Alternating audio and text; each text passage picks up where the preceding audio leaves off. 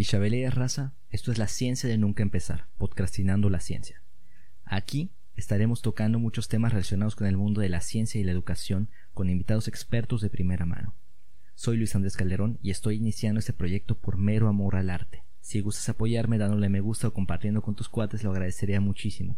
Si quieres ayudarme a crear más contenido o sugerir un tema, escríbeme al correo cuentos de nunca empezar gmail.com o al Facebook Chismeratura Podcast. Estoy buscando mecenas o patrocinadores por si te animas o por si quieres un episodio a la carta. Si te preguntas quién soy para tocar estos temas, basta decir que soy un eterno aprendiz.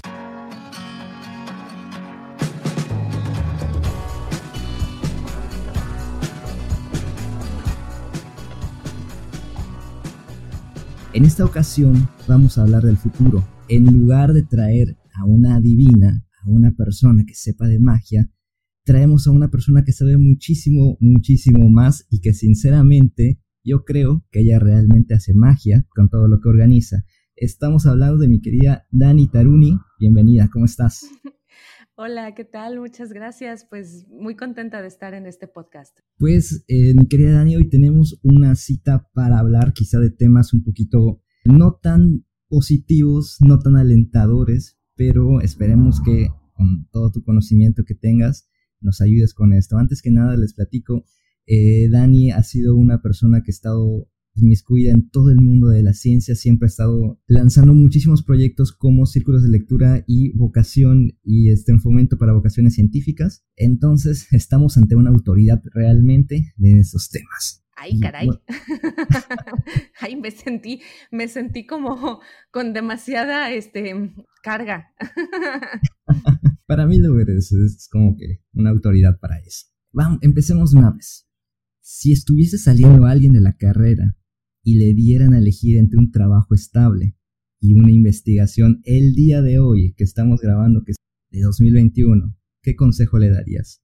¿Vivir seguro o aventurarse al mundo de la ciencia? Ay, es tan difícil responder a esa pregunta. Quizá lo primero que yo diría es salir corriendo de este país, porque em, la ciencia actualmente y las políticas científicas en México en materia de ciencia y tecnología nos están dando muchos mensajes cruzados y han generado muchísima incertidumbre entre las comunidades académicas y de investigación en el país. Sin embargo, yo soy una piel convencida de que en realidad el conocimiento es nuestra mejor arma para enfrentar todas las problemáticas que tenemos en nuestro país y todos los retos sociales, ambientales, económicos que tenemos. Entonces, retomando la pregunta, yo diría, optemos por la investigación, no quitemos el dedo del renglón de, este campo disciplinar. Eh, no es fácil, no es sencillo, cada vez ha sido mucho más complicado tener acceso a, ocupar plazas, a desarrollarte en el campo de la investigación. O sea, no, no lo voy a mentir, sí está difícil. Sin embargo, creo que si nosotros mismos tiramos la toalla y decimos, pues aquí ya no hay oportunidad, en realidad lo que vamos a hacer es cerrarnos una puerta y nos vamos a cerrar a tener una herramienta más para poder salir a flote como país. Entonces, yo sí diría, no está fácil, pero tenemos que aventurarnos en el camino y en el mundo eh, científico por más dificultades que en este momento se presentan. Voy a hacer una pregunta, no sé si estaba en el guion, pero se me ocurrió y creo que es buena. Si tú estuvieses saliendo de la carrera en este momento y te dieran este mismo, esta misma disyuntiva, mundo científico o trabajo seguro, ¿qué elegirías? Eh, ay, para mí ha sido, eh, sería, es difícil contestarte esa pregunta porque pues yo ya estoy como en, en, otra, en otro punto de mi vida. Lo que podría decirte es que, no, yo de pronto me siento como en el ADE, ¿sabes? Así como en el inframundo. Pero este, no, en realidad yo recuerdo que cuando salí de la carrera no tenía la más remota idea de qué rayos iba a hacer con mi vida, ¿sabes? Em, y, tiene que ver con muchas de las cosas que tú y yo hemos platicado desde hace mucho tiempo. Estudias, y en realidad uno estudia su carrera, creo yo y espero, porque pues es algo que te apasiona, que te gusta, con lo que piensas dedicarte este, a ello toda tu vida. Vaya, por eso decides elegir la carrera que, que eliges. En la mayoría de los casos, y yo espero que así sea para la gran eh, cantidad de personas, ¿no? Pero no te, en la carrera, en realidad, no ves qué es lo que va a pasar después. Y entonces siempre hay como mucha incertidumbre. Y, generalmente, pues uno es joven. Yo la verdad, como te digo, no tenía ni la más remota idea de qué iba a ser, pero de alguna manera siempre coqueteé de manera inconsciente y, sin hacer realmente conciencia de los lugares en donde estaba con el campo de la divulgación de la ciencia. Yo estuve haciendo mi servicio social en el Instituto de Investigaciones Históricas y recuerdo que me encantaba el mundo de las publicaciones. Y en ese sentido, quizá mi, camino lógico o, el camino que esperaba era seguir por el campo de la edición y me dediqué al trabajo este, de divulgación y de difusión en el campo editorial. Entonces yo me dediqué un poco como a trabajar en principio quizá en, el, en el campo laboral, no en el mundo de la investigación. Eh, ese, ese mundo para mí llegó a través de mi trabajo profesional, este, porque bueno, yo estuve haciendo muchas cosas a lo largo de mucho tiempo, em, un poco este, sin tener claro este, la pregunta que inexorablemente siempre me decía mi mamá de, bueno, ¿y qué vas a hacer de tu vida?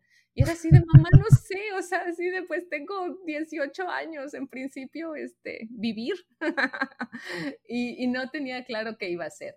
Pero pues después por pura providencia llegué al Consejo Nacional de Ciencia y Tecnología y ahí fue que no es poca cosa, en realidad yo llegué este pues buscando un trabajo porque tenía que pagar pues la renta de la casa, mantener a mi gato y este tipo de cosas y pues me había quedado sin, sin chamba y, y, dije, bueno, pues estaré en el CONACIT este, hasta que encuentre algo en el campo cultural. Recuerdo que para mí esa era como la premisa y me dio mucho gusto después de muchos años darme cuenta de que estoy en el campo cultural y que estoy en el campo de la divulgación de la ciencia gracias a, todo lo que conocí y aprendí del CONACIT. Y después de todo ese trabajo profesional fue que dije, oh, aquí hay un campo de la investigación, que es el campo de la comunicación pública de la ciencia, que se inscribe dentro de este campo de estudios de ciencia, tecnología y sociedad. Y hay una beta de investigación muy interesante, que es en la cual yo, después de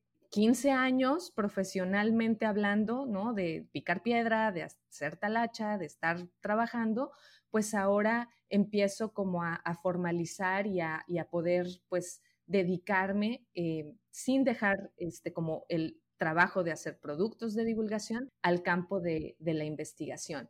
Entonces, regresando otra vez a la pregunta, después de esta elipsis enorme que acabo de hacer, te diría que que una de las grandes dificultades es que dentro de nuestras formaciones profesionales, no importa el campo de estudio que uno tenga, no tenemos este acompañamiento o esta relación de mentorías o de tutorías que realmente nos permitan tener un plan de acción para que cuando salgamos de estudios superiores digamos, sí estoy claro quiero optar por el camino científico, voy a estudiar un posgrado porque quiero esto, esto y esto, y entonces tener como este plan de acción de cómo le voy a hacer, porque pues si no está sencillo, pues uno se tiene que preparar con antelación.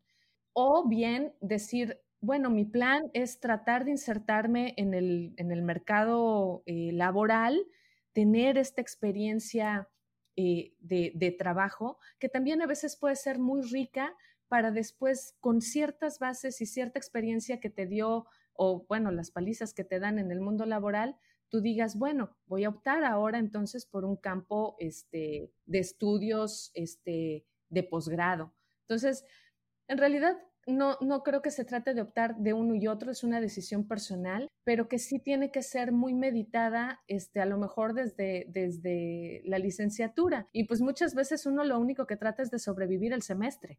¿No?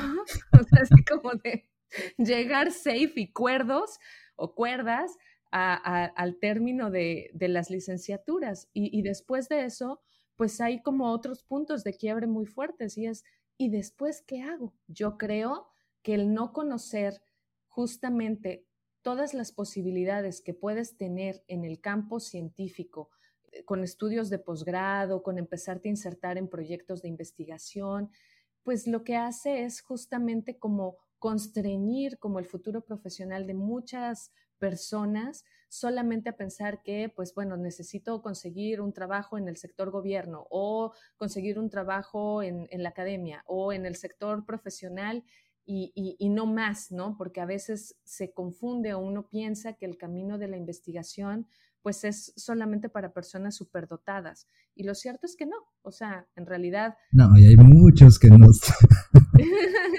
y bueno, lo comprobamos, ¿verdad? Hay ese dicho de que tener el doctorado no te quita lo tonto. Entonces, bueno, este, lo, lo cierto es que no, si es un camino que requiere disciplina, que requiere de organización, que requiere de dedicación, pero pues lo mismo lo requieres en cualquier trabajo, ¿no? Si realmente quieres ser sobresaliente y sobre todo hacer lo que te gusta, ¿no? Entonces, si, si quieres hacer lo que te gusta, vas a, a, dar todo por ello, ¿no? Y es que esta pregunta venía un poquito con trampa, porque ahorita ya me vengo dando cuenta de que ya acabo de, egresar de la carrera y realmente todo lo que aprendí en esos cuatro años me está sirviendo en un 40% y el otro 60% de cosas que estoy aplicando son por proyectos que estuve aprendiendo fuera de la universidad, fuera de mi vida profesional. Y es que todos los empleos son los que te forman. La universidad no es la única. En esos cuatro años, cinco años de licenciatura que tienes, no ahí se va a acabar tu formación, vas a seguir. Algo que me pasaba es que yo para matemáticas era muy malo. No podía hacer ecuaciones ni nada, pero cuando esos, esas ecuaciones reflejaban conocimiento, cosas de, por ejemplo, la pelota cae al mismo tiempo que, las plumas en el vacío. Me gustaba decirlo. Y es en ese momento que dije, quizá no sirvo para hacer física, quizá no sirvo para hacer matemáticas, pero me gusta comunicar todo eso y es aquí donde entra el amplio y bonito mundo de la divulgación. Y si tú dices, no sirvo para hacer ciencia, pero por alguna razón me gusta leerla y me gusta contarla, bienvenido a este mundo, aquí perteneces. Claro, Claro, claro. De hecho, bueno, por ejemplo, yo decidí estudiar comunicación porque tenía pánico a las matemáticas. Entonces, este, eh, y bueno, después podríamos hablar de por qué ese pánico a las matemáticas, porque en particular a las mujeres es, es algo que, que, que les sucede. Y ahí es en donde empiezan las brechas de género, que empiezan desde muchísimo antes, ¿no? Empiezan desde la educación básica.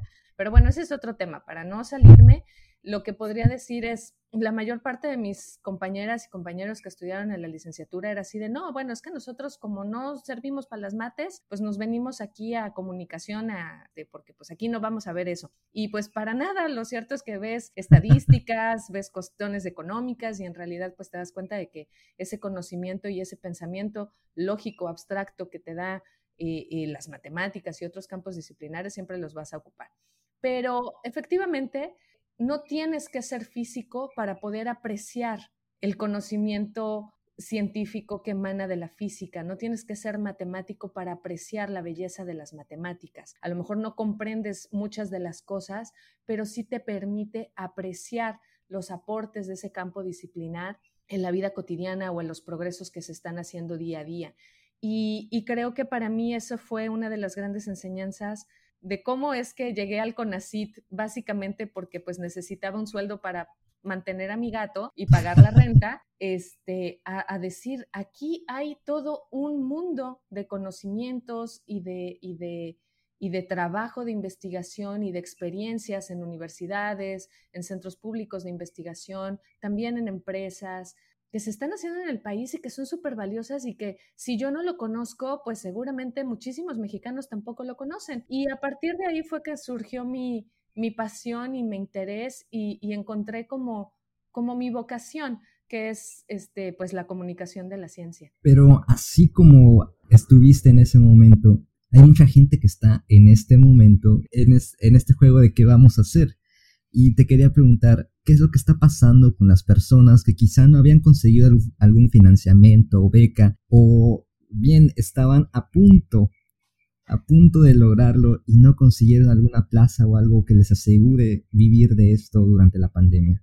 Pues te diría que estamos perdiendo recursos humanos, estamos perdiendo gente en el camino que no, podemos, que no se puede retener, ¿no? Las condiciones de nuestro país son bien difíciles y la pandemia no ha hecho nada más que evidenciar las desigualdades, las asimetrías y la violencia que vivimos. O sea, que no es algo nuevo, son, condiciones preexistentes a la pandemia. La pandemia las ha exacerbado, las ha hecho visibles, ha sido como esta, este espejo que nos muestra la cruda realidad en la que está nuestro país y que además ahora se ha agravado con la pandemia. Yo, yo diría que es posible que, que muchas personas se hayan las, se hayan desilusionado o se hayan, hayan desencantado a lo mejor por este campo eh, u opción de, de, vida a través de posgrados o a través de, de algunas becas,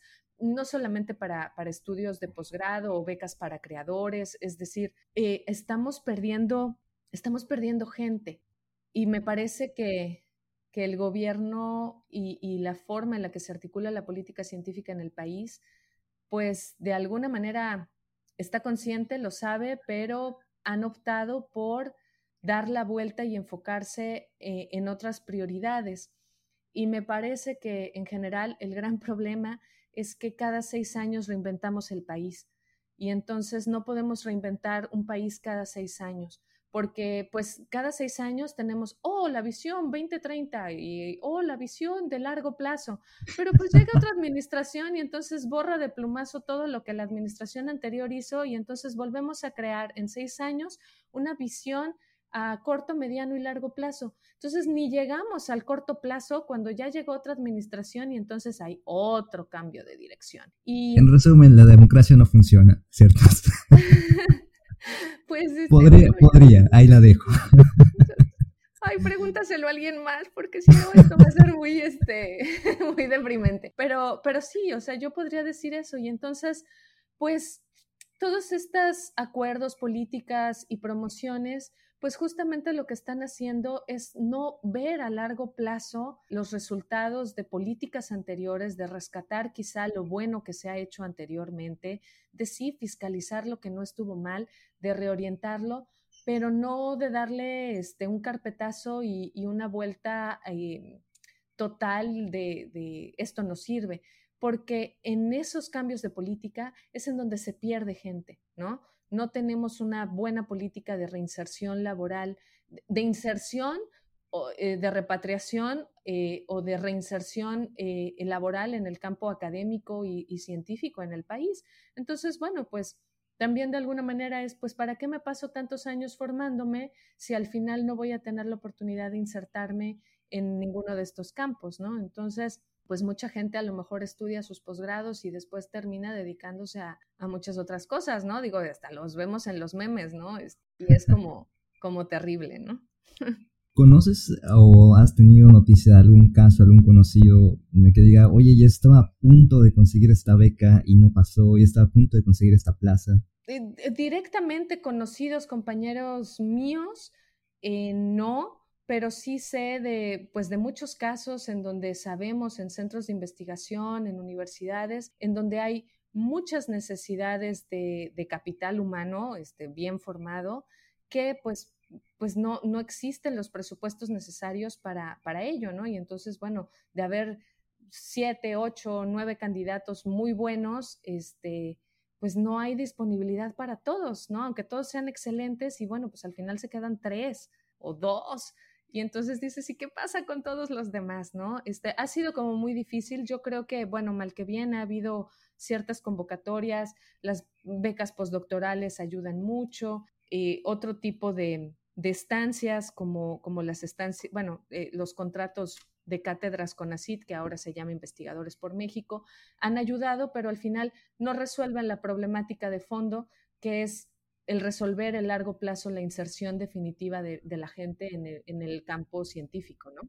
Sí, dijimos que el, tema iba a ser duro y difícil. El futuro es sombrío, pero no por eso creo yo que, que entonces hay que cerrar la cortina y decir, bueno, ya, o sea, ni siquiera lo sigamos intentando aquí, ¿no? Es que a, a la audiencia les invito a hacer este ejercicio.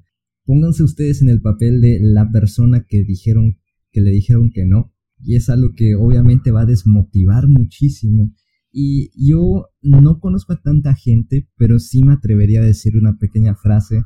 Por cada 10 personas que defienden a muerte a Julián Álvarez, hay una persona que entiende perfectamente a Albert Einstein y quizá por cada concierto de la banda arrolladora, con gente así, buchones, todo eso, que dicen, vámonos un aztecate, hay al menos una persona de igual talento que Nikola Tesla en México. Y eso estoy completamente seguro. Claro, y, lo cierto es que, bueno, a lo mejor yo he tratado de dedicar mucho de lo que yo he hecho en, el campo de, de divulgación de la ciencia justamente al fomento de vocaciones para que de alguna manera, desde la niñez y la juventud, pues, pues los, eh, estemos como empoderados y, y, que podamos elegir nuestro futuro sin ningún tipo de condicionamientos, ¿no? Muchas veces, ay, no sé, o sea, todos estos estereotipos eh, de género, ¿no? Respecto de, ah, las mujeres eh, no son buenas para las matemáticas o para la ingeniería, o eso es un campo de hombres, que son estereotipos que permanecen, que están enraizados este, no solamente en el campo educativo, sino en el campo familiar, o, cosas como de, ay, te vas a dedicar al arte, te vas a morir de hambre, ¿sabes? Este, todos esos estereotipos. claro, o sea, y, no, y no es cierto, porque entonces uno crece con esos estereotipos y uno entonces tiene como estos sesgos de, de, de, de, campos a los que dedicarse, ¿no? Porque pues si creces escuchando eso, pues entonces sabes que no lo puedes elegir. Y yo creo que los programas de fomento a las vocaciones científicas ayudan a derribar esos mitos, ayudan a derribar y a romper esos estereotipos de género, que son cosas importantes de las cuales con las que tenemos que estar conscientes para que podamos elegir nuestros futuros sin condicionamientos, pero también sin romanticismos. O es decir, si yo quiero dedicarme al campo de las artes, pues sé que voy a tener que trabajar muchísimo para que mi producción eh, creativa se pueda, pueda ser sólida, pueda ser consistente, que pueda mantenerme, ¿no? y, no nada más decir, ay, bueno, sí, me dedico al arte y vivo por amor al arte y, ya, ¿no? Y es, pues sí, pero ¿con qué comes y con qué vives? Entonces, hay que también derribar esos romanticismos y esos también aplican en el campo científico, ¿no? Porque muchas veces dicen, no, no, es que pues es facilísimo, estudias un posgrado y ya después te dedicas a la academia o a la investigación. Y, y lo cierto es que esos estereotipos pues también son falsos, ¿no? Porque en realidad el trabajo que se hace es muy duro, es muy competido y es este, de tiempo completo, ¿no? Entonces hay que, hay que tomar las cosas este, en, su debida dimensión, ¿no? Y es que algo muy importante que igual yo no soy alguien que esté en la posición de dar sermones. Ni yo, ni yo, ¿eh? Ni yo. Qué bueno. le, huyo al, este, al ejercicio de ser sacerdote. Eh, no pero el fin último de todas las políticas, de todos los movimientos, marchas, este, en protestas, es la libertad. Entonces, si tú quieres hacer algo, ve y hazlo, no, que no te importe nada de lo que va a pasar. Va a ser duro, va a ser muy difícil, pero créeme que cuando lo logres y estés celebrando eh, ese logro y te emborraches y estés en el piso vomitando, vas a decir, mira, güey, de puro formato APA, papá. Y ese es un, ah, ese es un, ya me pasó, lo digo por experiencia. es esa borrachera que vas a tener y que vas a decir, todo este dinero lo hice de la ciencia y de mi sueño, esa satisfacción nadie, nadie te la va a quitar. No, y, y, y, además es, es, una satisfacción que te compromete, ¿no? Es una satisfacción que te compromete contigo mismo y que de alguna manera también te compromete como con, con el resto de la gente, ¿no? Y de alguna manera yo siempre creo que, hay maneras de, retribuir, ¿no? Sobre todo considerando que muchos, gran parte de la población tiene su formación gracias a la educación pública y la educación pública está sustentada en millones de mexicanos, en, toda la población mexicana que la sostenemos. Entonces, bueno, pues eso te da un compromiso. Eh, y, de alguna manera, pues el campo científico también, ¿no? Está financiado con eh, recursos públicos, es decir, está financiado con el trabajo de todos los mexicanos. Entonces, bueno, eso también te compromete. Es tu esfuerzo individual, es tu, es, es tu entrega, ¿no? Es entregar las tripas, es entregar el corazón, es entregar las neuronas, pero también a nivel individual, pero también al mismo tiempo, pues sabes que este es un esfuerzo que se hizo colectivamente, ¿no? y que lo sostuvo mucha gente. Y eso también creo que a mí me, gusta verlo y, por eso siempre trato de, de alguna manera, yo no sé si bien, si mal, si lo que sea, pero de, de, emprender acciones que de alguna con las que yo siento que, que estoy retribuyendo pues la, la, posición de privilegio en realidad en donde estoy, ¿no? Porque pues tengo el privilegio de trabajar para la UNAM, tengo, tengo, tengo muchos privilegios en ese sentido, sé que, estoy, y estoy consciente de ellos, pero, pero que pues no, no es lo único, ¿no? Mi trabajo en, la UNAM es uno, pero el hecho de poder incidir más allá de las puertas de, la UNAM, pues es, es, es, justo lo que, a lo que aspiro y, como que espero dejar ahí pues también un cachito de, mi corazón, de mis tripas y de mis neuronas, ¿no? En, en, mucha, en mucha más gente a través de distintos proyectos que he realizado. Creo que Franco Escamilla decía una vez que a él lo educaron de tal forma que con una mano se cuelga de la, del, éxito de alguien y con la otra empieza a jalar a sus compas. Y sinceramente es una filosofía que yo eh, comparto y por eso Franco Escamilla para mí más un comediante es una persona a la que yo admiro muchísimo. Pero bueno, juguemos al tarot. Me gusta jugar con la gente. Eso dice mi ex es cierto, no es cierto. Es un chiste, Es un chiste. si mi ex me escucha me va a matar. Pero bueno, este, mi querida Dani, juguemos así al tarot. Imaginemos que tienes esta bola mágica en este momento estamos aplicando todos los conjuros que no sabemos para preguntarte qué vislumbras en el futuro de la ciencia en México. Ay, bueno, estamos, estamos jugando, entonces vamos a, vamos a ponernos como en el papel de, de, muchas personas que, que, leen el tarot, ¿sabes? Porque a veces, bueno, depende, ¿no? Eh, pero, pero bueno, generalmente siempre te la hacen así de, no, hombre, vas a pasar, pero por chorrocientas mil quinientas dificultades y la vas a tener bien difícil, pero después vas a tener todo lo que deseas y por ahí te encajan como otras sesiones de tarot y otro tipo de cosas, algunas veces, ¿no? Quienes son como, como estos charlatanes que se aprovechan como del tipo de proyecciones que puedes tener como con, con el tarot y estas cosas, ¿no? Pero... Nada más te digo que si me vas a eh, extorsionar a un segundo, una segunda parte de este podcast, yo encantado. Ay, ya ves si funcionó. Este, no, bueno, en realidad lo que diría es, el futuro de la ciencia en México en este momento ya ni, siquiera te diría que, que, el futuro, el presente está lleno de incertidumbres y está lleno de muchas tensiones entre la comunidad científica y, el, eh, y, la, y el gobierno, ¿no? Y todas estas tensiones y controversias de alguna manera permean en la percepción que tenemos este, los ciudadanos respecto del conocimiento científico y lo que han hecho es que la sociedad esté más polarizada y esté polarizada en el sentido en el que habemos grupos que podemos apreciar las contribuciones este, que se han dado desde hace mucho tiempo en el campo científico y que vemos el valor de la ciencia y de la tecnología eh, y de las humanidades y de las artes en general para la construcción de la ciudadanía, para la construcción de la democracia en nuestro país y, la construcción económica y en general son los pilares que nos sostienen como, como nación.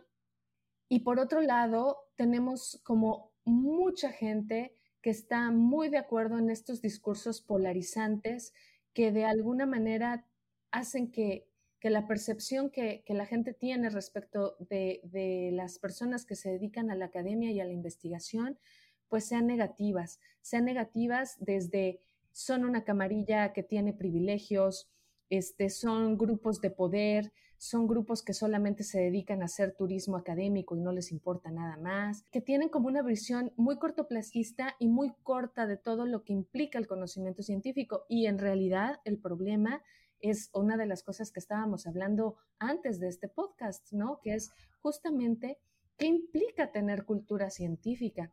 Y lo que vemos, más allá de si, sabemos o no este, las implicaciones de los transgénicos o, del funcionamiento básico de nuestro sistema solar o, de las matemáticas, más allá de todos esos conocimientos que son buenos, este, pues es justamente apreciar el desarrollo del conocimiento científico, no el externo, sino el que se hace también en nuestro país. Y los tomadores de decisión pues también eh, carecen de esta cultura científica, ¿no? Por eso a veces hemos visto en la Cámara de Senadores, en donde eh, invitan expertos como Jaime Maussan, o sea, ¿por qué ha pasado? ¿No?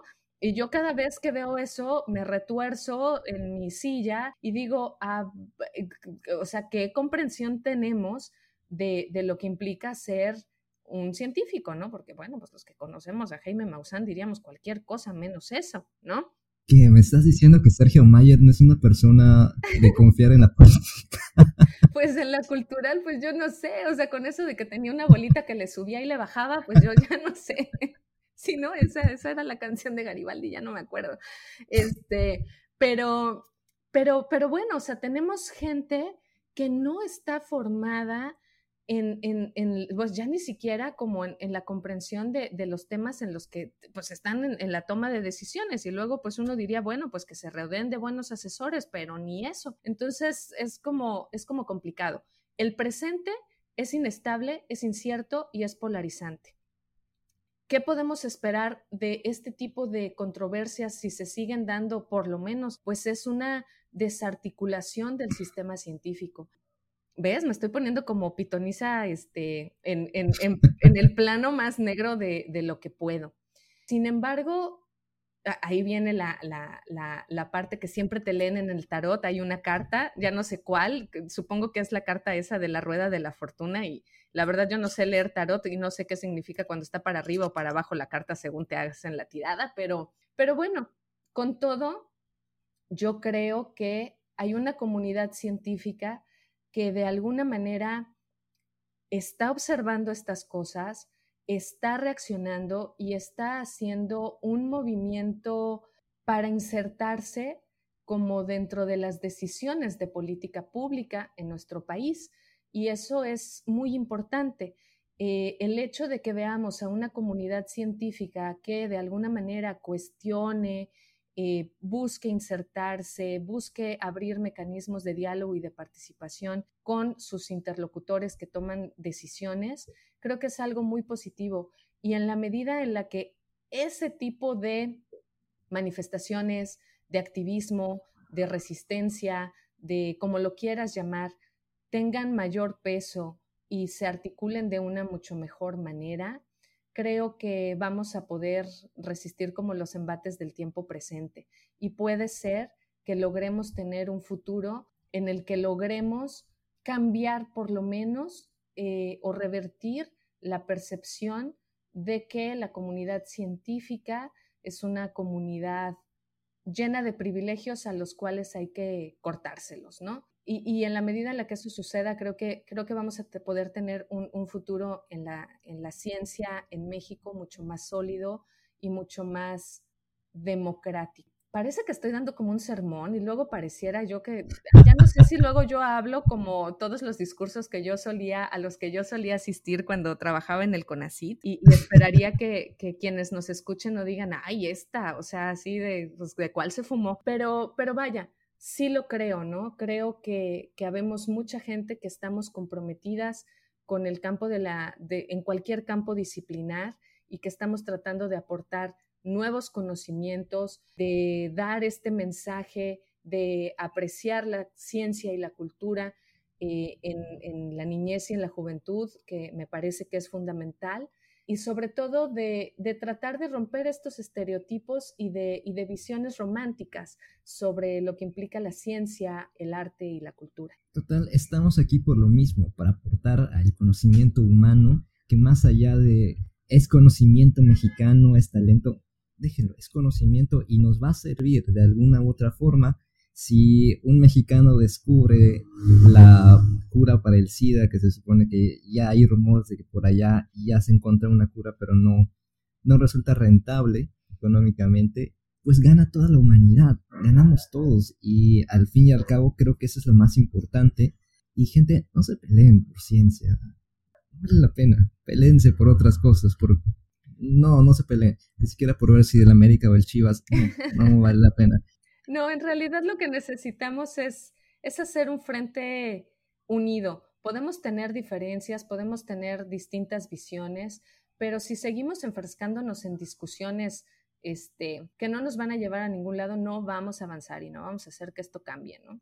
Juguemos una última cosa en el día de hoy. Y esa pregunta va a ser la estrella para todas las sesiones que voy a estar eh, grabando. Si se te apareciera un genio el día de hoy y te concediera un deseo bajo la única condición que sea para eh, sobre o aporte a la comunidad científica, ¿qué es lo que pedirías? Vale, pues mi deseo sería para, para este genio que la comunidad científica sea una comunidad participativa. Y cuando me refiero a que sea una comunidad participativa, me refiero a que transite hacia nuevos esquemas de diálogo y de interacción con la ciudadanía.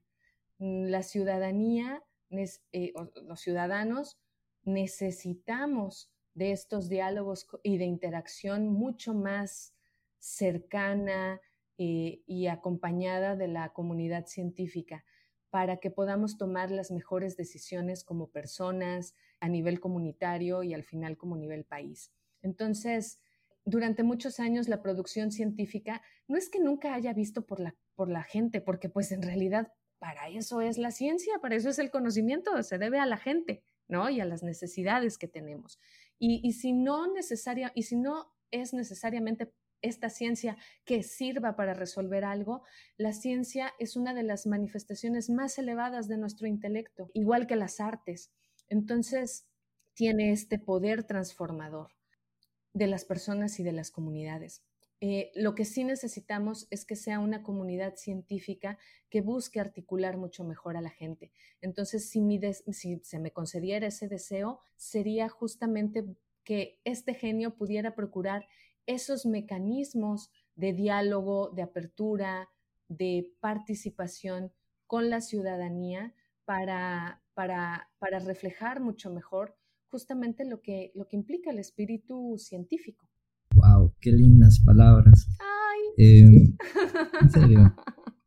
bueno, no sé, no sé si realmente, no sé si realmente este, sea un, un, deseo que, bueno, pues si es un genio puede cumplir cualquier cosa. Entonces, bueno, pues, pues yo diría que cumpliera eso. Es, es algo que necesitamos. Pues nada perdemos con soñar y si alguna vez soñamos con hacer ciencia y en tu caso ya estás viviendo de ello, pues tenemos que estar poquito optimistas. Ya vemos que algunos sueños se hacen realidad. Esperemos que este sea el caso.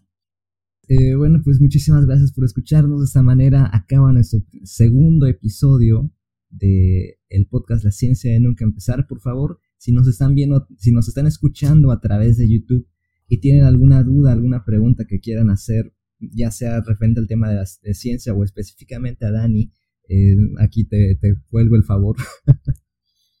háganla y estaremos en la medida de lo posible contestándolos.